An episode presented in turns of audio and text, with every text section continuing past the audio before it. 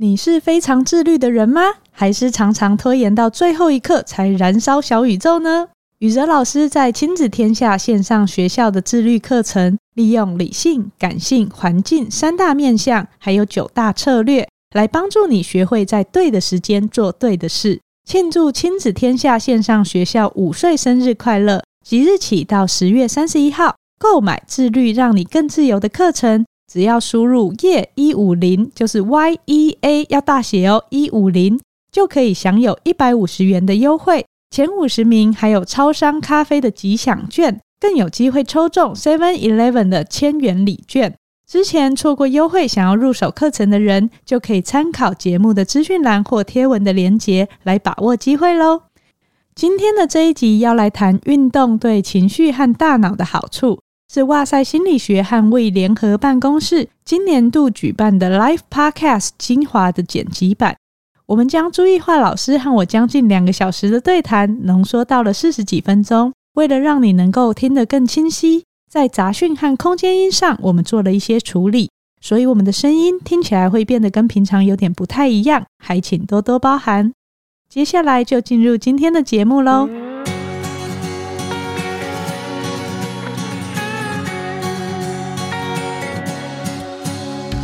Hello，欢迎来到哇塞聊心事，陪你聊心事。我是心理师娜娜。今天这一堂课呢，是讲重塑大脑和修复情绪的运动课，邀请到了高雄医学大学运动医学系的朱亦樺老师。我们先掌声欢迎老师。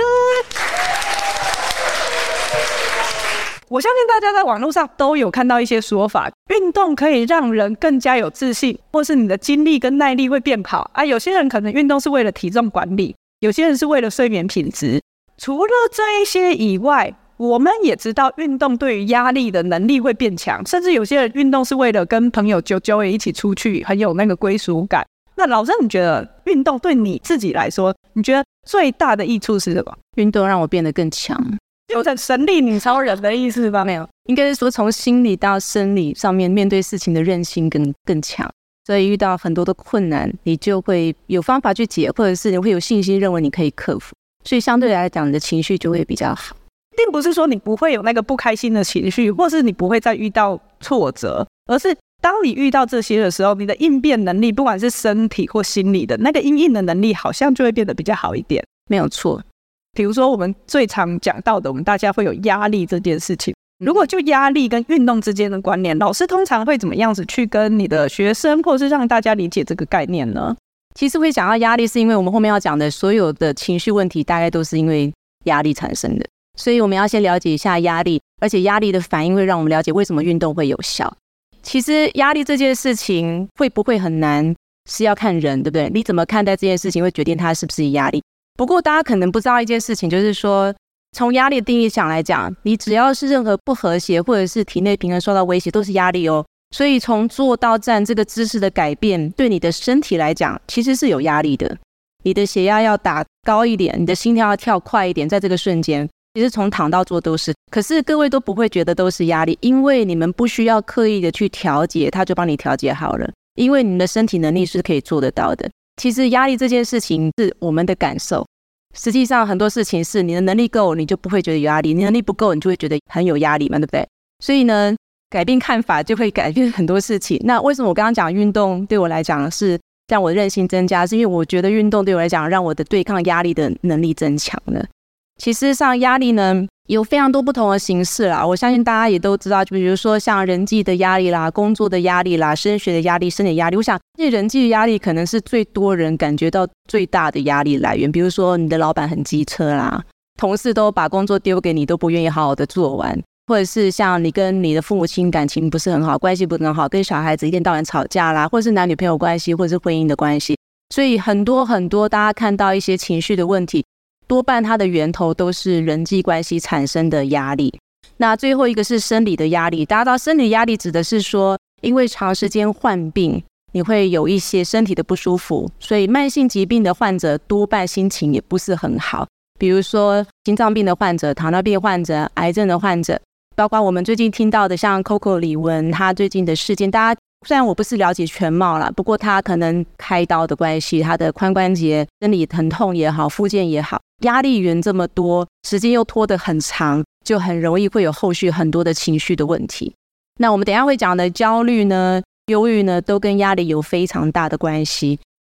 运动对压力为什么有一些好处呢？我们就要先了解一个很重要的压力反应，叫做战或逃反应。这个是一个我们的演化的礼物哈。我们家演化礼物，是因为远古时代的人类，你们觉得那个时候的人类最大的威胁是什么？如果你找不到东西吃，或者是你找好不容易找到一只老虎哈，你想吃它，哎，可能比较不适合找山猪哈，你想吃它，可是它不会躺在那边等着你把它吃掉，对不对？所以你得跟它打斗一番，你打赢了才能够饱餐一顿，然后你才有能源能量活下去。所以呢，那个时代的人类可以活下来，他的身体里面的战或逃反应一定要好，你才能够生存。这个基因一直到现在，在每一个人我们的身体里面都还有非常强的战或逃反应。只要我们感觉到有威胁，只要我们感觉到压力，我们的身体就会出现，包括心跳上升、呼吸加快、大量的流汗，有些人会流很多手汗，还有你的心脏跟骨骼肌的血流量都会增加。可是这跟运动有什么关系呢？各位，我们的基因演化没有那么快，所以我们的身体的演化其实让我们还是具有非常强的战或逃反应，反应是一模一样的。可是我们现代人遇到的压力源是老虎吗？是洪水吗？是没东西吃吗？我们现在走下去，到处 Seven Eleven，只要你有钱，你有买不完的食物哈，不怕饿死，只怕胖死啊。所以现代人的压力源，我们的战或逃反应，这个原始的反应，好像没有办法能够好好的解决它。比如说，朱老师说要考试，那我就逃掉啊、不行啊！我们这堂课必修课哈，我在学校教运动心理学必修课，你怎样都还得回来，除非你不想毕业。逃了没办法，你还是得回来面对问题，总不能来战我嘛，对不对？把朱老师打晕了，就没有人发考卷，不好意思，我们发考卷是我的那个助教在发，考卷继续发。所以不管是战或逃，现代人遇到的很多的压力是解决不了的，可是我们的反应是一样的，所以我们这些产生出来的这些生理反应。没有地方可以舒压，没有地方可以宣泄，没有正常的身体活动的管道。我没有去打架，我没有去跑步，就会在生理里面一直内耗，会好一段时间没有办法回到身体的体内平衡。那这一段内耗时间越久，我们的系统，不管是心血管系统、内分泌系统、免疫系统，就会开始出现问题。有些学者就认为说，我们现代人的压力反应既然跟原始情况一样，但我们现在遇到压力又没有办法用战或逃解决，所以我们可以用运动的方式去舒压。因为运动就有点像是战或逃反应，你在运动的过程中，这些身体活动就像你在这个原始人的身上一样，你必须透过打斗，但不是叫大家运动时候一定要去打人，然后就是你可以透过身体的活动，就像模拟战或逃反应，去把这个能量抒发下去，让你的这些系统可以更快的恢复到平静状态，减少这些内耗的一个时间，这样你的系统可以比较健康一点。这就是为什么当初我们认为。压力越大，越要动的一个很重要的一个原因。哦，老师刚刚这样讲完，我就觉得很清楚诶，因为我之前有看过书，他一直在讲说，对于情绪的演化上面，如果我们要能够调节的话，必须要去完成那个压力循环。那完成压力循环里面，他就有讲到一个非常重要的，叫做运动。原来是因为这样子的关联，所以我们必须去透过运动，或是有些人压力循环完成的方式，可能是一定要跟别人稍微 complain 一下，说一下这件事情，获得那些同理跟整理，这也是一个完成压力循环的方式。那好，你说运动，可是是什么运动都可以吗？因为我们心情有这么多种，然后运动呢也有这么多的类型。我看到网络上就有一些人说啊，诶，可以依照不同的心情，很适合去做哪一些运动。比如说，有些人说，哦，如果当你高兴、全身充满能量的时候，你就要去做心肺训练或者是有氧运动；当你很生气的时候，你就要去做跆拳道或者是拳击这种高强度的间歇；当你很难过的时候，你就要去做健走啊、瑜伽啊、游泳啊、跑步啊。这些是真的有根据的吗？有些可能有一点点根据哈。我们可能要先了解各个情绪原本的原貌样貌，然后再从那个角度切入，让大家知道为什么运动，哪些运动比较适合，而且为什么它会有效。我们到底运动在对于焦虑的症状、忧郁的症状，还有认知功能退化这个主题，其实也是这几年在运动跟心理健康越来越受到重视的。所以我们会针对这三个主题呢，跟大家分享一下到底什么样的运动比较适合，然后它为什么会比较适合的原因，还有什么要注意的。只要压力够久，你都会开始焦虑。焦虑是一种什么感觉？它就是一种担心、害怕、紧绷的状况。通常我们对于没有尝试过的事情，都会觉得压力比较大一点哈。我没有参加过 live podcast，所以我现在是感觉有一点焦虑，这个是正常的哦。焦虑的情绪感受是很正常，每一个人都会有，所以不要觉得说我焦虑啊，我不正常。我们很多学生有时候上完我的心理学课，会说老师，那我现在正不正常？我说我其实没有办法马上回答你正不正常，但是你可以先自我觉察一下，有没有下列这样的情况，比如说你的这些焦虑产生的一些症状或者行为太频繁的出现，严重到产生身体的疼痛、不适感，甚至影响你正常的身体功能，或是社交功能，你没有办法出去好好工作，那这样就可能是需要去找我们的心理师或者是找医师寻求协助的时候。焦虑症其实很多种，因为它的多元性。比如说恐慌性的患者，他可能平常是很正常的，可是，在发作的时候是非常难受的，可能会失去自我控制的能力。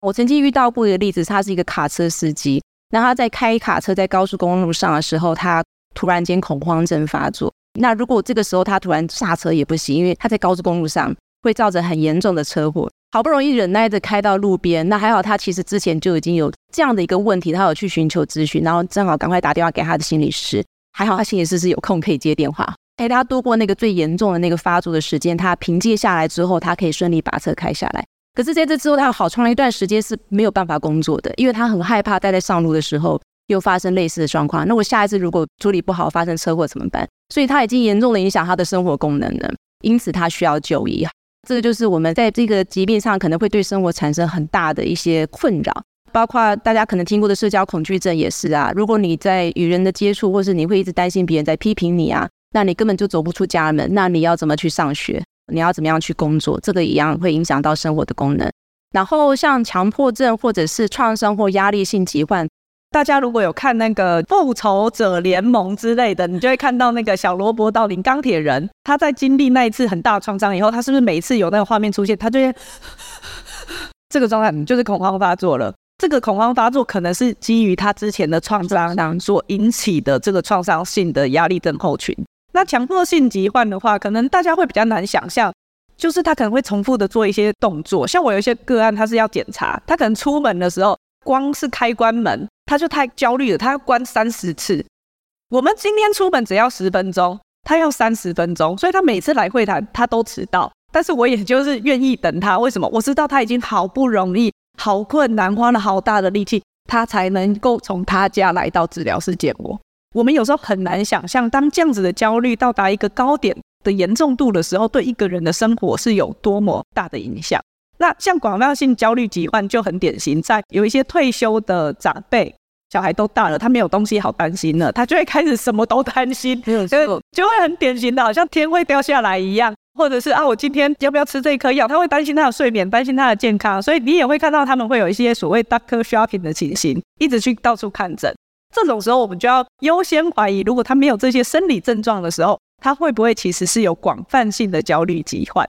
今天讲修复情绪，我发现要修复情绪，第一个步骤最重要，你要先有自我觉察的能力，你要先知道哦，我现在在焦虑了，你才有可能知道我怎么样有预防的步骤。那这个时候，我们后面讲的这些方法，你才能够更有效的帮助到你。那焦虑症呢，男生和女生的比例是有差的哈。我们女生呢，大概有三分之一这一辈子可能会有焦虑症哈。那男生大概每个研究会有一点点落差了，可能十几 percent 到二十几 percent 都有。但不管男生女生，其实这个比例也都不低呀，所以它是很常见的。我自己也曾经有过焦虑症，什么时候？我念博士班的时候，我要考博士论文的时候，在口试之前，我真的是紧张到睡不着。而且我自己还是懂这个领域的人哈，所以可见某些事件发生的时候，你还是很难不会被影响。但你要知道说，我还可以有什么解法可以帮我度过那一段时间。然后我想要跟大家强调一点哈，身心是非常密切结合的。我们刚刚讲恐慌症啊，这种强迫症，这都是心理的问题，对不对？可是呢，很多研究都发生哈，比如说恐慌症的患者，他每一次发作，其实很多人会误会是心脏病发作哦。因为症状很相似，心跳加快、呼吸加快、心悸、胸闷、呕吐、觉得恶心、手脚发麻，所以有些人去急诊室看着，他以为他心肌梗塞，结果后来发现心脏没事，结果是恐慌症。如果这个症状你没有好好的做治疗，在数年之后，你其实会真的得到心血管疾病的风险是高于没有恐慌症的人，因为身体和心理是没有办法分开的。这个忧郁症其实也是有类似的发生哈。情绪只要久了，身体都会不好。反过来也是，生病久了，情绪通常也不会好到哪里去。所以要正视情绪的问题，因为它会影响你的身体健康。那所以老师，焦虑症的运动处方，我们第一个最多人推荐的运动是有氧运动。为什么有氧运动很推荐呢？因为大部分的研究都做有氧运动哈，所以实证医学是最多。这个有氧运动一个简单的定义就是。身体的活动可以让你的耗氧量，就是身体利用氧的量持续显著的上升。那那要持续多久呢？多半大概要至少十分钟以上，我们就可以教它是有氧运动。最简单、最常听到就是走路啦、跑步啦、骑脚踏车啦、游泳这种重复动作的，然后让你的心跳持续上升，让你的耗氧量持续上升，维持一段长时间的，这个都算是有氧运动。不过有一些运动类型，有些会有有氧的部分，比如说你在打篮球的时候，你在打羽毛球，各式球类运动，如果你这一次来回比较久的，你也会有有氧运动的成分在。还有一些运动，它可能是像循环式阻力训练。我虽然每一个动作都在做重量训练的动作，但是因为我中间没有停下来，所以的心跳和耗氧量还是持续在一个比较高的点。这个也是有有氧运动的成分在哈，所以它其实是。一个定义，它很多元的运动都可能包含有氧运动这个部分。因为我常常问大家说：“哎，你知道有氧运动吗？”大家就知道，我知道，哎，串都是有氧运动。好，基本上不是你跑个十秒，然后 我有氧运动了，不是这样。好，所以经过老师刚刚的说明，大家知道至少也要来个十到十五分钟，而且它要持续上升的，才叫做有氧运动。那它可能不是某一种特定的运动形式，而是很多种运动，它里面可能都包含有有氧运动的成分。那为什么有氧运动这么重要呢？我们刚刚讲，我们在焦虑的发作的时候，它其实就跟我们的压力反应一样，打倒运动也是压力。你是运动的时候也会心跳加快、呼吸加快、血压上升，那跟我们的压力反应也很像。所以其实运动是在我们控制给一个适当的压力下，增加我们对压力反应的一个耐受性，让我们对压力反应有更好的调节能力。那透过这样的训练，让我们面对其他类型的压力的时候，能够更快的调节回来。所以有氧运动，因为它的反应跟压力反应很像，所以透过有氧运动训练，会造成压力反应的适应。这个适应呢，我们认为可以跨过这个类型的压力，从运动这个压力，帮助我们去面对其他类型的压力。前面讲恐慌症久了会有心脏病，对不对？我们如果有恐慌症，我们更需要做有氧运动来帮助我们，让这个系统更强壮一点，才能够面对这些你偶尔发作的时候的不良反应。我们可以去代偿，才不会让它消耗得这么快。老师，这很突破盲点呢，因为通常我有那些焦虑症或恐慌症的个案，他们反而会很害怕那个喘的感觉，他们反而更不敢动，连生活中走或是什么，他们都更不敢动。所以，如果今天的概念是这个，他们想要开始尝试去动的话，其实要怎么样子在很害怕跟知道做这个有好处之间去取得平衡，就蛮需要一个知道运动处方或心理师来做协助。没有错，其实有人讲焦虑症是一种记忆性的疾病，当他有类似的身体症状出来的时候，他会误解他是哦，我焦虑症要压起来要发作，反而会诱发他的症状发作。所以，的确，在我们在讲这些运动的时候。有一些心理师有建议到说，可能一开始强度先不要这么强，不要让他喘得不得了，不要让他先有那么类似他发作经验的一些现象，然后让他知道这个其实也是一种运动的效果，还是有，不是说只有高强度才会有效哈。然后慢慢让他习惯运动这件事情，再透过心理的智商，让他慢慢接纳说，原来这个症状其实是运动造成的。不是我的焦虑症造成，让他能够去做一些区别。他如果能够比较好区别之后，再把强度往上调，这是一个比较安全的做法。目前为止，也有一些研究说，着力训练对焦虑症状的改善是有帮助的。着力训练，很多人又讲重量训练。基本上就我们讲的要台语讲亚当是不是？哦，亚当好，你要拿一个比较重的东西也好，不一定要很重啦。其实虽然不拿重物也算哦，就是你要让你的肌肉做一个动作，然后那个动作会让它收缩超过它原本能承受产生的力量，或者是能够重复的次数，那这个就会让我们肌肉受到刺激，让它觉得呃我好像不够强壮，我要长得壮一点。所以这样这样的一个类型，我们就叫它是阻力训练。如果比如说我今天做深蹲没有拿哑铃，这样还算当然是啊，如果说你的肌肉其实是很虚弱的，你光是自己的体重就已经让你的脚快受不了的话，对你的肌肉来讲是足够的刺激，这当然也会是一个很不错的阻力训练。而且阻力训练也要看你训练什么这样的肌肉群。如果你今天要训练大肌肉群，它本来就需要大量的承重，或者是你今天想要练的非常的像那个肌肉男一样的话，那你要压很大的重量，你就必须举重。可是如果你今天是长者，你只是因为肌少症，你需要增加肌肉量，你自身体重就可以是一个很好的阻力的开始。不过阻力训练这一点，我也是要跟大家强调，以目前的文献来讲。也是因为症状容易诱发焦虑感的关系。大家有做过大的重量训练的话，应该会有经验，就是你做完很重的重训，你可能下楼梯都有问题，你脚都会抖，你可能拿筷子会拿不起来。那这个手抖呢，又很不巧的是很多焦虑症发作的一个常见的症状之一。所以如果你做这么累的话，你产生这些。抖啊，不舒服、虚弱感的症状，有可能会让这些患者一样会有创伤的诱发，哈，就觉得说，哎，我是不是又要焦虑症发作？所以，当他还没有很能够很清楚的去区分哪一个症状是生理的正常反应，认知方面可能真的要做好教育了，才能够比较适当的提高强度。当然，如果你的焦虑症的朋友，或者是你自己能够很清楚知道，哦，我现在手抖是因为我刚刚做重训，完全不需要担心，完全不会做额外的联想的话。那你要做大重量也绝对不是问题。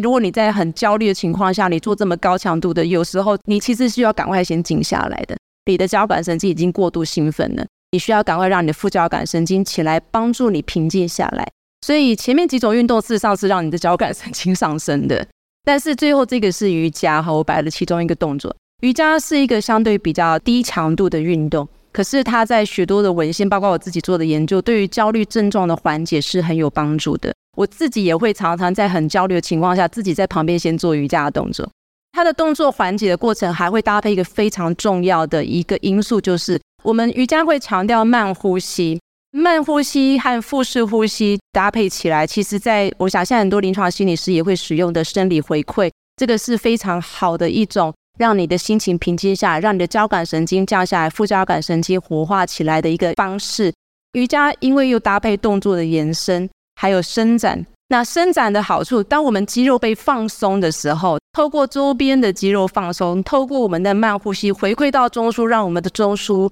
提醒他，你应该静下来了，你可以静下来。焦虑症相对比较不稳定或是比较严重的时候。瑜伽会是一个比较好在这个时候进行，帮助你先缓解下来的一个方式。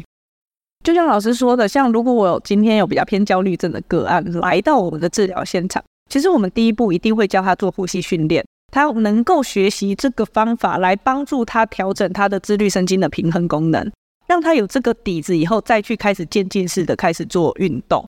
就像老师一直提到的，身心是互相影响的。当你在心理上面那个焦虑、恐慌的感觉，你觉得比较难自己控制的时候，我们就透过生理上面的一些控制跟改变，它会回过头来调节你的心理状况。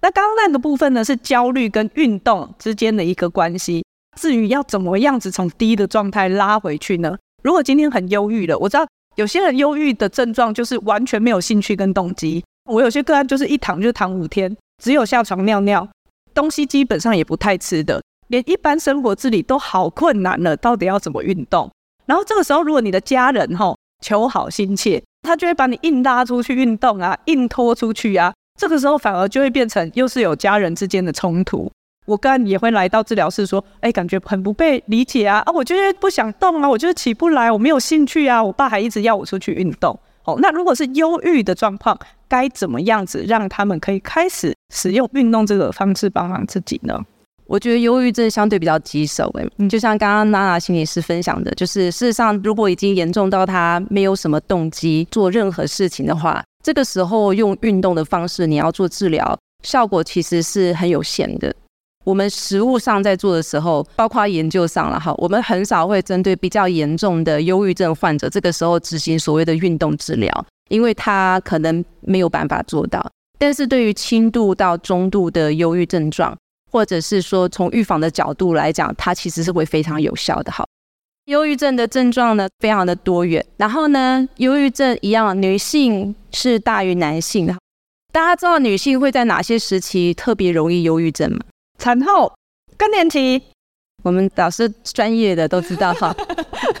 其实产后更年期是真的很常发生的两大族群，特别是更年期，很多人会忽略，因为更年期有非常多不同的症状。所以当我们家的阿姨呀、啊，或者是像包括我妈妈那时候有一些症状的时候，你就会觉得说，啊，你最近怎么好像特别爱抱怨呐、啊？哈，怎么脾气特别的暴躁？但事实上，他是被忧郁的情绪给影响了，而以至于他的待人接物开始出现变化。不过我必须讲，好像也不一定是这样的，因为男生他从小被教导是要坚强的。所以导致我们很多男性其实有了这些难过的情绪，他其实不知道怎么很自然的发泄出去，比如说用哭啦，又示弱啦，就是感受去跟人家讲。所以大部分男性是不会讲，甚至他的反应可能是暴力的，他可能会引发成一个攻击的现象。所以很多人会误解，所以就不知道他其实是在被受到忧郁症困扰，所以导致男性的就医率也相对低很多。其实临床上我们的观察，很多男性处理忧郁的方式，后来常常跑到酒精、毒品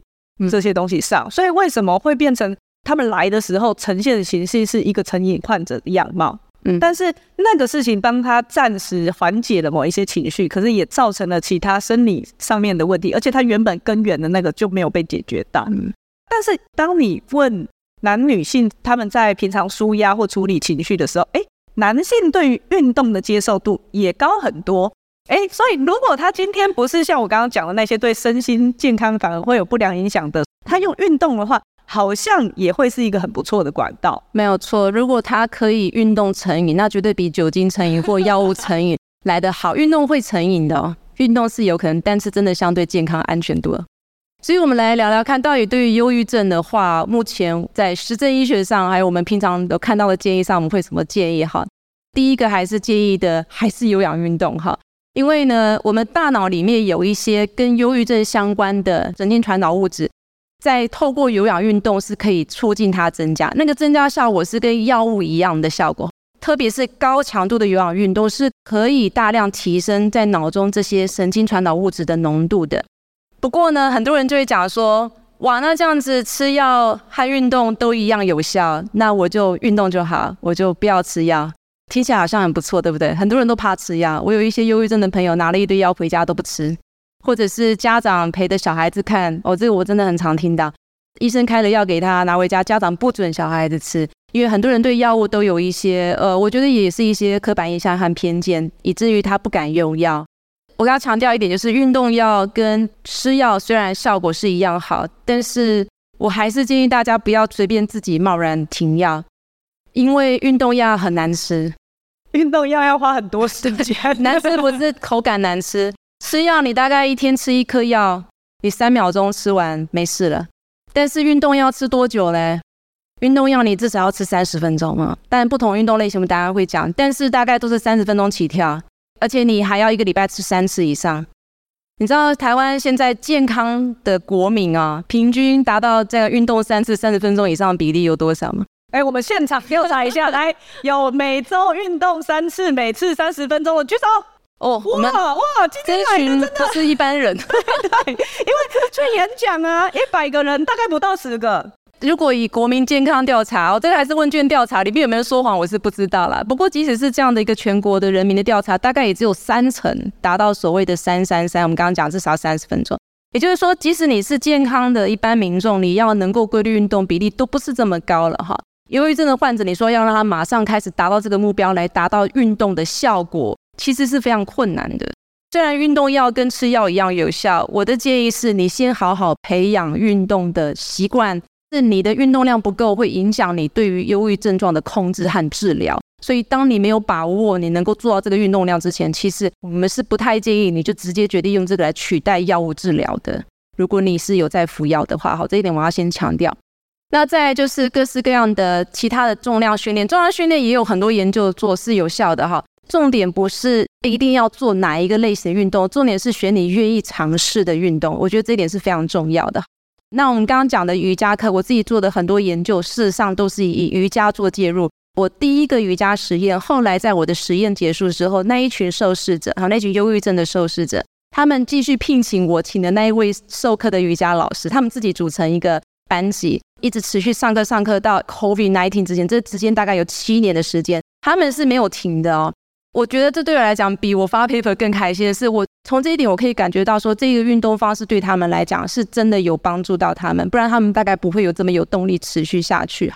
那我有发现，在忧郁症的患者啊，人与人接触对于情绪改善是有帮助的。所以为什么我们常常讲，你如果有忧郁症患者，光是你愿意去陪伴他这件事情，关注他这件事情，就会有一些情绪改善的效果。所以在临床上，我们发现忧郁症有效的其中一个原因，除了生理上，我们刚刚讲神经荷尔蒙浓度增加啦，社会的互动、社会的接触，其实也是让他改善的一个原因之一。更不用说，忧郁症的患者动机已经比一般人更低，所以非常需要有伙伴带着一起活动。所以团体运动通常会是比较建议的一种运动形式。在临床上工作也蛮多忧郁症的个案，那我大概跟大家分享我的经验是，比如说在中重度忧郁的时候，那是最严重的阶段。可是到他能够离开急性病房的时候，可能相对他在跟你会谈，他是生活自理能力已经慢慢开始出来了。那我之前有一个阿姨，她连守家里她都觉得很喘很累，出病房以后，她自己很期望可以变好，所以我们那个时候给她做的一个我们叫做行为活化的训练，就是先设定她每天去走他们家外面的公园五分钟就好，她就曾走一圈，走得很慢，可是她老公就陪她走，没有关系。到下个礼拜，她很开心的跟我说：“我真的走了一圈，就那五分钟，我有每天去。”就问她说：“那我们接下来你想要变成怎么样？”她说：“我觉得我没办法走两圈，但是那个公园有一段它是有坡度的，不是平的路，那我走那个试试看。”所以下一个礼拜他的计划就变成走一圈，可是他要去走有坡度的那个高高低低的地方。然后他就跟我说：“我达到了，虽然我走那一圈，我变成要花可能快十分钟。”我们在治疗介入的时候，他就是非常渐进，是这么小的一点，让他慢慢、慢慢、慢慢可以回到他的状态。到我结案的时候，他其实已经可以走两圈，而且他觉得他速度比较快。在这个过程中，他就有成就感，这是一个正向的经验，能够让他继续的保持下去。我相信懿华老师的那个忧郁的团体，他们在里面一定有很大的部分是他们看到自己可以做到的那个控制感，还有自己的这些能量。我以前也有一个是中风后忧郁的阿公，大家知道中风其实很容易后面会有忧郁症，因为你会有失能。他以前是可以接孙子上下学的那种，可是他中风以后连手脚都不是很有力，都很会抖，他就有点气自己变成这样，所以他连出去都不想出去。那后来我们跟他讨论的是，每天下午固定时间先到门口晒太阳，就这么简单。然后他渐渐觉得，哦，原来晒太阳我是做得到的。后来他就变成我走到对街的公园站着一下也好，然后再回来。到我们结案的时候，他可以带孙子去公园走一圈，然后他还在现场。那好久以前了，那时候很流行那个江南大叔的骑马舞。然后你就看那个阿公，他说：“我现在会跟孙子跳这个哦，跳说哦，他说什么欧巴刚大 style 在那边跳，你就会觉得很感动。他从完全原本连动都不愿意动。”到慢慢能够做出这些很小很小一点点的进步，你说这叫运动吗？这可能不到运动的程度。可是如果今天是忧郁症的患者，他需要从这么一点点开始。这也是我们刚刚节目前面提到的，不要拉他马上去做高强度的运动。高强度的运动很大部分可以用来预防，跟你是轻度的时候，你在做压力调节的时候。可是如果今天是中重度的时候，我们就要走一个比较行为活化的策略。它会是从这么小慢慢一点累积，到它能够先达到一般正常的活动量，以后再去做运动。那来到一个大家可能最关心的部分，对于我们工作和学习上面，我们会想要知道说，运动对我们的认知功能上面会有什么样子的帮助？认知功能，好，来，我们请前面这位不能闹鬼，我们的临床心理师林继宇先生来，什么叫做认知功能？记忆力是认知功能。好，来后面绿色衣服这位先生，不要逼迫大家。现在大家是不是有感觉到很焦虑，然后心跳加快，呼吸变长，流手汗？好，这就叫做焦虑。好，我们让老师解释，让老师解释。好，不好意思哦，这认知功能其实是非常难的，它是非常复杂。它其实讲的就是我们大脑在处理很多讯息的，他的学习，这全部都是哈。那我们也不要讲那么复杂，不过我让大家看一下为什么我们要讨论认知功能这件事哈。大脑的老化的过程其实是必经的啦哈，但是每个人老化速度是不一样。那这些大脑的脑区的萎缩都代表着功能的丧失。认知功能有很多，包括我们刚刚讲的注意力啦、记忆力啦。那记忆力又分为长期、短期等等的。其中最容易让我们开始产生变化就是这些执行功能。所以你就会发现长者啊，他很久很久以前都记得很清楚，因为你都在跟你讲很久很久以前的事情。可是刚刚才发生过，比如说我刚刚已经吃过饭，然后他跟你讲他没有吃，那这样的记忆混淆就会造成很多生活上的冲突。对长者来讲，我常常都鼓励他们要运动，因为运动是可以有效的减少执行功能退化的速度，还有延缓他失智症发生的时间点。我都常常跟长者讲，你今天打麻将要赢，你的执行功能要好。打麻将需要工作记忆吗？你要记牌，且要记得谁丢了什么，谁吃了什么，他可能想胡什么，诶，你这样才不会放炮。所以工作记忆很重要嘛，打麻将需要计划能力吗？你拿的这一副牌，你可能要先想，哎，我这个可能要用对对的，那个可能要排顺序比较好胡，对不对？看到别人都丢什么牌，你可能比较可以吃到什么，这样听起来像很专业，然后其实也是没有了哈。但是呢，基本上你的执行功能越好，你的整个生活的能力就会越好。像大家看到一台新的电脑，你开很多视窗都不会宕机。可是，当你电脑旧了，你只要开几个视窗，它就当，这就有点像我们大脑的多重任务的能力开始变差。不知道你们各位有没有这样的情况？拿了一个东西走到一个房间，你忘记为什么来这里？如果你现在有的话，你肯定要多运动。提问提问，如果运动可以增加大脑认知功能，其实很多阿公阿妈也都有在运动。我看他们在公园会这样，或是有些是在跳舞啦。这样子的运动强度也可以达到相同的功能吗？嗯，有些可能有，有些可能没有。临床上我们还没有看过，或许可以做个实验，到底甩手功对认知功能改善有没有效果？不过就目前我们知道的认知功能有效的运动方式，要做到中强度。如果呢，散散步、轻松的走路，不会太喘，还可以跟我一样这样一直一直聊天的这一种，这个就是所谓的轻强度的运动。中强度的话，就是大概快走，比如说你要赶公车，比如说你上课快来不及，上班快要迟到。你走得比较快一点，然后会有一点喘，稍微有一点流汗，心跳可能加快了一些，这个是中强度。那一般来讲，如果你已经开始跑起来了，那这个就进到高强度的运动。我们认为对于大脑有帮助的运动，大部分的研究都告诉我们，至少要到快走，也就是中强度。所以有时候我们会有很多阿公阿妈跟我讲说，哦，我每天都有去公园运动，我都去三个小时，我心里都吓到，我想说，哇，阿嬷去运动三，你知道一般人如果能够在公园走路三个小时，不要说三个小时，一个小时都很厉害了。但是他都会跟我聊聊，就发现他是走十分钟去公园了，剩下都在跟他聊天。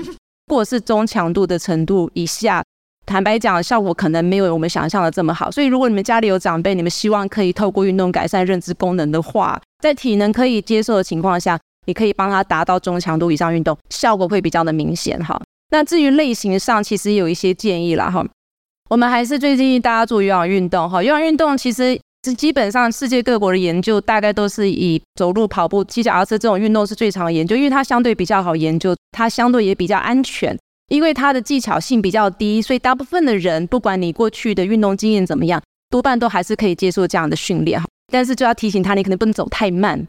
如果长者体能状况你不确定好，那你可能不一定要让他做到那么高强度，而且通常高强度运动时间不会太久，可能没有办法达到三十分钟。我们还是建议他可以维持到三十分钟比较理想。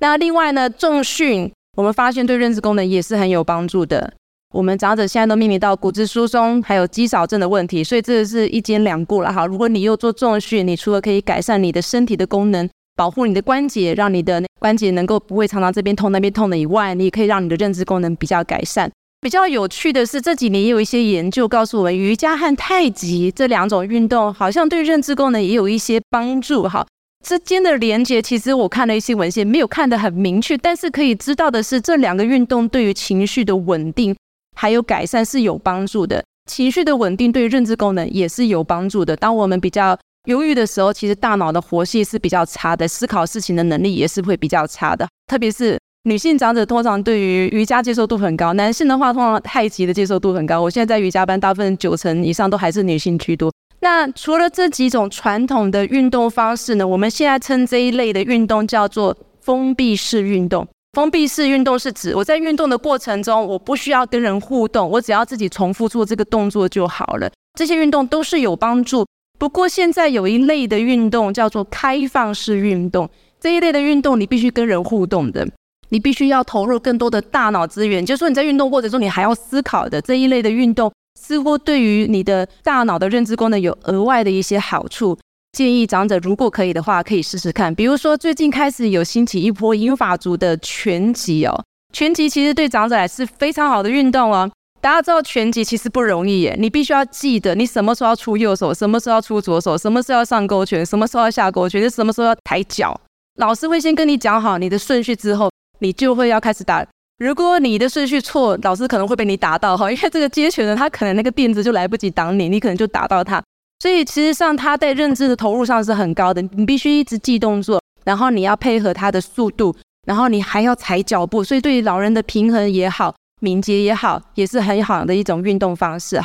再是各式各样的球类运动，网球、桌球、羽球。因为在打这些球类运动的时候，你会有队友哈，不管是神队友、猪队友，还有对手，你就一直要想，我要这个球要怎么打，才能够帮助自己赢球。或者是打败对方，所以一样在运动的过程中会有很多认知的投入。那这个对于认知功能的刺激会比单纯的运动会再更好一点。那另外一个是跳舞啊，芭蕾舞课这几年有一些研究，我们发现长者在学舞蹈的时候，大家知道舞蹈要记动作，记动作的过程一样，你得用到大脑，就是一种很好的促进认知功能的运动方式。最后，这个是我这几年自己也在做的研究。这个是体感游戏哈，我们从一开始的 Wii 啊，然后到十几年前可能是 Xbox 三六零，现在最红的是什么？Switch。我们会用这个游戏的方式让长者玩游戏。那玩游戏的过程中，他们也要跟里面的那些角色互动嘛。哈，我要跟里面的电脑的角色互动也好，或者有队友一起参加。所以呢，这种互动过程的运动，我们讲开放式的运动。如果对于大脑的认知功能来讲，也是一个很有帮助的运动方式。像老师刚刚提到这么多运动，可是大家常常遇到一个困难，就是我们要工作，还要处理家事，还要照顾小孩，啊，睡觉的时间都不够了。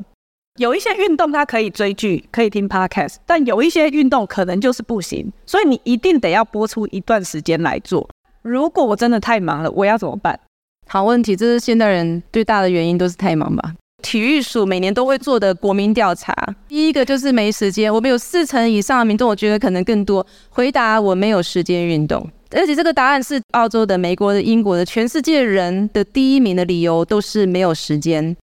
是真的没有时间吗？很多人说没有时间运动，因为运动对他来讲不是很重要的事情，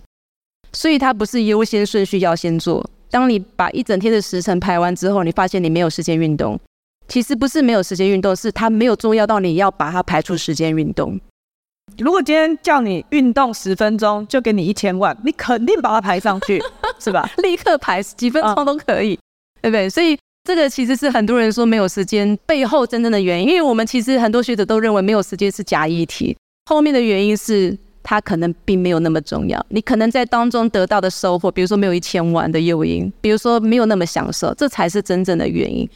什么是规律运动呢？公共卫生的共识，哈，美美国也好，或者是欧洲也好，大概都会说一个礼拜要三到五次，至少是三次，每一次要至少三十分钟，然后强度就我刚刚讲的，至少要中强度以上的运动，它是一个建议的运动量。不过呢，我觉得大家先不要把那个门槛想那么高，因为通常一个固定制式化的运动目标，会是我们跨出运动的第一个困难，就是我们觉得啊，我们大概达不到就算了，放弃了哈。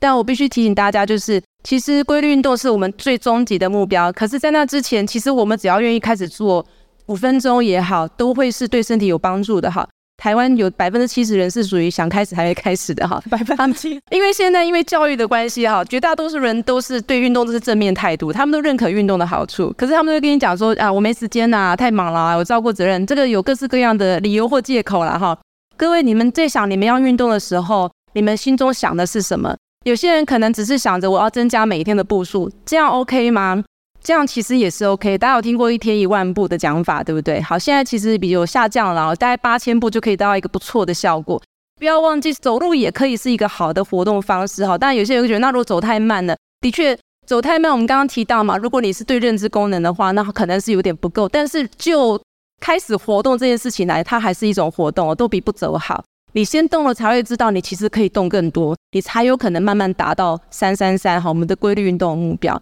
还有一件事情，大家可能没有注意到哈，减少久坐的时间，这个好像跟运动没有关系，可是事实上呢，你只要不要一直坐着，你就可以改善减低你的死亡率哦，这个全世界有很多公共卫生统计出来的结果。也就是说，各位现在应该等一下站起来跟我们一起动了，好，不然你会你的死亡率就没办法下降哈。其实运动的方式很多元，可是很多人都对运动有个误解，他就会觉得说，像我有一些医师的朋友，我跟他们讲说，你都叫你的病人要去运动，那你自己有在运动吗？结果得到大部分答案都是没有。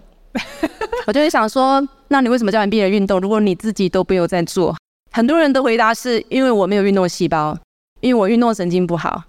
然后我就跟他说，运动不是才华，运动不是嗜好，运动是健康行为。不运动就跟你不刷牙不洗澡一样，它是一个健康行为。可是你们会因为刷牙神经不好就不刷牙吗？我不擅长洗澡，所以我不洗澡。可是很多人会讲我不擅长运动，我不去运动哦。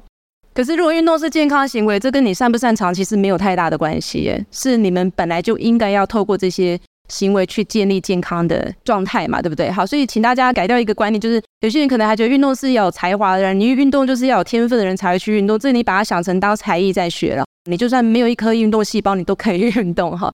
还有很多人会觉得说我没有天分，他是因为他过去的运动挫折满满。像我有些朋友跟我反映说，我每次跑步都跑到吐了哈，我每次打排球，那体育老师说垫球一百颗，我就可以拿一百分，我连六十颗都垫不到，永远都不及格。然后很多人会因为这样子过去的体育课上课经验，然后认为说啊，我不适合运动。我都跟他讲，其实不是你不适合运动，是那个运动不适合你。每一个人都应该可以找到适合自己的运动。如果你觉得这运动挫折满满，你就换一个运动就可以了哈。所以我们要开启一个运动啊，我觉得很重要的事情是，我们可以认识更多元的运动方式，它怎么样子融入在你的生活中做安排。你要让它变得是有趣的。现在很多新兴的运动，像我有一个朋友，他就开始去暴石，就很像攀岩，但不太一样。他没有吊挂的绳索，你要从这些石头一个，然后跳到另外一个，它也是一种很新兴的运动。那是不是请老师跟我们介绍一些比较有趣的，然后你觉得，哎，或许大家可能没有听过的运动？像刚刚那个娜娜老师提的那个 SUP 啊，我讲 SUP Yoga，就是一个把瑜伽搬到水上的一种运动方式，其实蛮好玩的啊。然后不过有人就发现，在水上飘来飘去会头晕，所以为了上这堂课，还要先吃晕船晕车药。它事实上就是瑜伽的动作，但是你在水上进行，可是它就会比较有挑战，因为在水上毕竟比较不稳，所以你就会有更多平衡的挑战。但动作相对不能做太复杂、太难的瑜伽动作。不过我发现，在水上做其实有另外一种平静感。可能我喜欢被摇篮摇来摇去的感觉吧。我觉得对我来讲，其实还蛮舒服。而且你在最后大放松的时候，你可以把手脚放到冰冰凉凉的水里面。这个课程其实在国外会在一些度假胜地会配合，比如说一大早你可能在附近的海域哈，在比较平静的海上去做这样的事，它其实是会有很不错的一种跟大自然融在一起的疗愈的效果。那攀岩也是这几年非常新兴的活动。其实攀岩在这一次的东京奥运还被列为一个奥运的项目。那抱石是没有绳子，攀岩是有绳子。其实攀岩也可以在室内，也可以在室外进行。我有朋友是非常热衷室外，一样，因为大家知道大自然对我们的身体的疗愈也是很有帮助，所以它又有大自然的接触，然后又有攀岩的运动效果，其实加成起来是非常有趣的。各式各样的舞蹈就更不用说了哈。那从早期我们可能跳广场舞、土风舞，后来这几年多女生朋友间很流行的肚皮舞啦。运动其实没有限制任何的形态，好像我们曾经有学生鼓励同学运动，他那个同学是女孩子，跟他说我不喜欢重训，我不喜欢打球，我不喜欢跑步，什么都不喜欢，也不要骑脚踏车。后来他们怎么样帮他解决运动这个问题呢？他们去找了。韩国的女团的 MB 五的教学课程录影带，那个女生喜欢韩团，因为这样她开始学那个韩团跳舞的影片，也达到运动的效果耶。所以它其实也是一个可行的运动方式啊。哈，所以大家不要太有刻板印象，觉得运动一定要是什么类型。但我前面有讲了一些比较建议的运动方式，但我其实觉得最重要的是你愿不愿意开始尝试，对自己有信心，开始有信心，知道说，哎，其实就算是五分钟，我播得出来。然后慢慢在想，那十分钟我也播得出来，就会开始越来越好了。